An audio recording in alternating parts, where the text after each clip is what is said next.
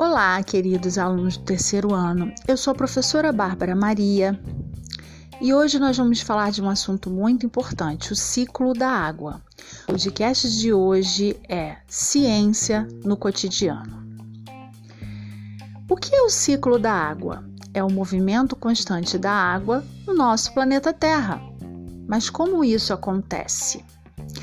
Quando o Sol esquenta as águas dos rios, dos mares, dos oceanos e também a temperatura do nosso corpo, que é quando a gente libera água em forma de suor, toda essa água vai, vai evaporar, vai subir em seu estado gasoso e vai formar as nuvens.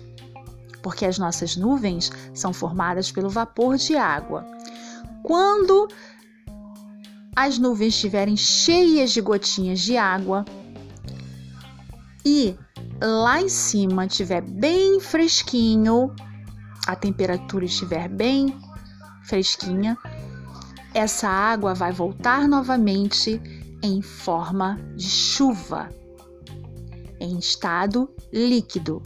Ela vai voltar para os nossos oceanos, mares, rios e lagos. Então, ela vai subir em estado gasoso, porque ela vai evaporar. A gente vai chamar esse processo de evaporação. E ela vai voltar novamente para os rios, lagos, oceanos pelo processo de condensação, ou seja, em seu estado líquido, que é a chuva tá? Então a gente tem que prestar atenção em três coisinhas importantes: no calor do sol,